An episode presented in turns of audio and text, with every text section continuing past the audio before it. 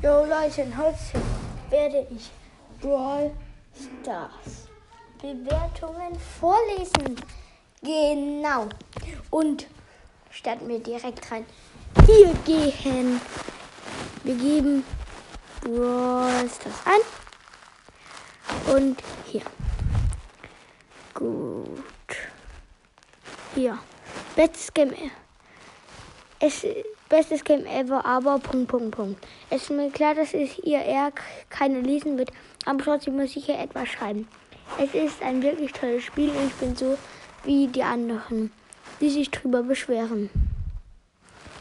Dass euer Spiel eh nur Pay-to-Win, da euer Spiel eh nur Pay-to-Win-Spiel ist. Mein Problem ist nicht das Geld, sondern einige andere Dinge. Erstens, einige Brawler sind viel zu für ihre Seltenheit zu schlecht, einfach zu schlecht oder komplett overpowered. Zum Beispiel Bio und Edgar sind zu stark und Sandy oder Genie zu schwach. Zweitens, eine weitere Sache wäre, dass es zu viel schwer ist, dass es einen Brawler mit Random Mate zu pushen, da man viel zu viele Trophäen verliert und zu wenige erhält. Ja.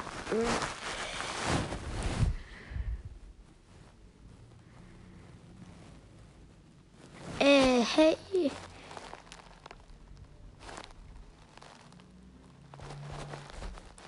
Okay, ich lese dann. Liebes Prozess-Team, ich bin meine. Ich und meine zwei Freunde haben uns die Mühe gemacht, die negativen Rechts.